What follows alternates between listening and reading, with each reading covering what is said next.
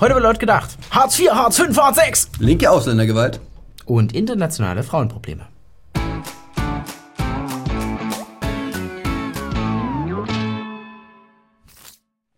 Der Pharmalobbyist und baldige Gesundheitsminister Jens Spahn sorgte diese Woche für Aufsehen. Warum? Weil er im Interview Folgendes sagte.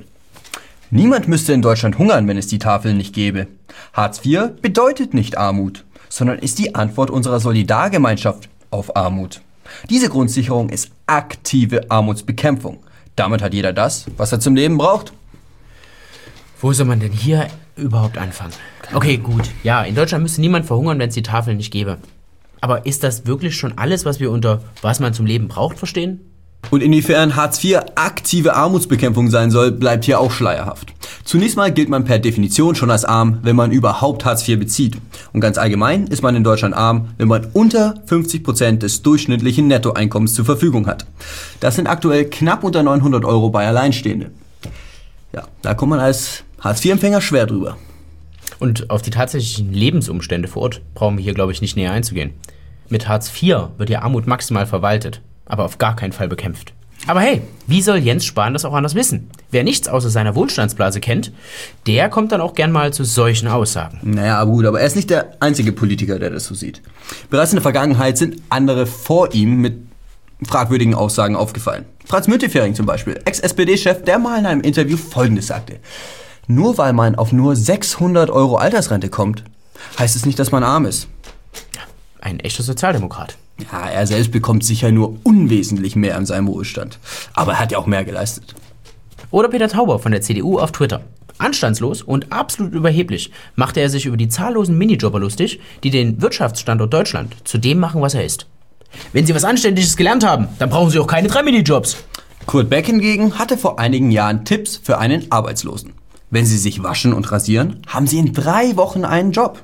Dass es aber auch unrasiert geht, zeigt der mit allen Wassern gewaschene Kurt Beck, der trotz Nürburgring-Affäre und zahlreichen anderen Verfehlungen nach wie vor als einer der anständigsten Sozialdemokraten gilt.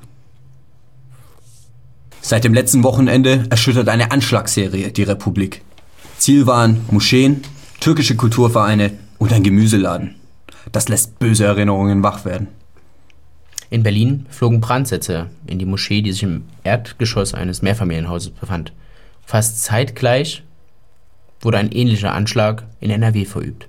In Itzehoe brannte ein Gemüseladen. Und in Baden-Württemberg wird nun wegen versuchten Mordes ermittelt, weil während eines Brandanschlages noch ein Imam im Hause war. Für die Zeit ist der Fall zunächst klar. Rechte Gewalt. Doch jetzt ist ein Bekennerschreiben und ein Video eines der Anschläge aufgetaucht und es stellt sich heraus, dass die Verantwortlichen Kurden sind. Diese reagieren auf die türkische Militäroffensive in Nordsyrien. Und wo die Kurden sind, da sind auch deutsche Linksextremisten nicht allzu weit entfernt.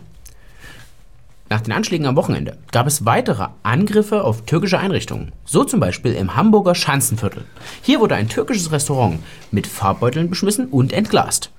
Die Bekennerschreiben findet man wie üblich auf Indie Media. Natürlich mit dem obligatorischen Aufruf, weitere solche Anschläge zu verüben. Importierte Gewalt unterstützt durch Linke. Eine interessante Entwicklung, die die Mainstream-Medien hier so anscheinend gar nicht auf dem Schirm haben.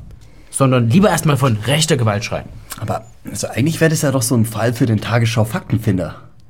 Aber hey, der Chef von denen ist gerade mit einer linksextremen Band unterwegs. Da bleibt keine Zeit für irgendwelche Faktenchecks.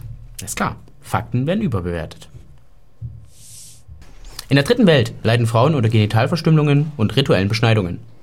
Frauen allgemein werden wie Sklaven oder Leibeigene behandelt. In der arabischen Welt sind Frauen unter der Scharia komplett entrechtet. Für den Protest gegen den Kopftuchzwang hagelt es jahrelange Haftstrafen. Oder Steine. In der westlichen Welt klagen Frauen über Ampelmännchen oder lila Produktverpackungen. Und auch die Sprache ist mittlerweile schon zum Schlachtfeld geworden. Einige Frauen fühlen sich durch ihre Muttersprache nicht angesprochen. Sie sehen dadurch ihre Persönlichkeitsrechte verletzt. Mit einer Klage vor Gericht wollte Marlies Krämer erzwingen, dass die Sparkasse sie als Kundin anspricht, anstatt wie bisher als Kunde. Das biologische und das grammatikalische Geschlecht sind nicht deckungsgleich. Ein Verbrechen, das seinesgleichen sucht. Eigentlich eine klare Sache, könnte man meinen. Mit einem einzigen Federstreich wäre es möglich, die jahrelange Herabsetzung der Frauen einfach vorbei sein zu lassen. Und ganz nebenbei wäre es dann auch mit der Tyrannei vorbei. Ja, würde man meinen. Aber die Richter des Bundesgerichtshofs haben hier anders entschieden. Und sie sind damit nicht alleine. Ständig wird der Sprache herumgedoktert. Bis zur Unkenntlichkeit wird diese entstellt und verschandelt. Und erst dann, wirklich erst dann, sind die Schneeflöckchen glücklich.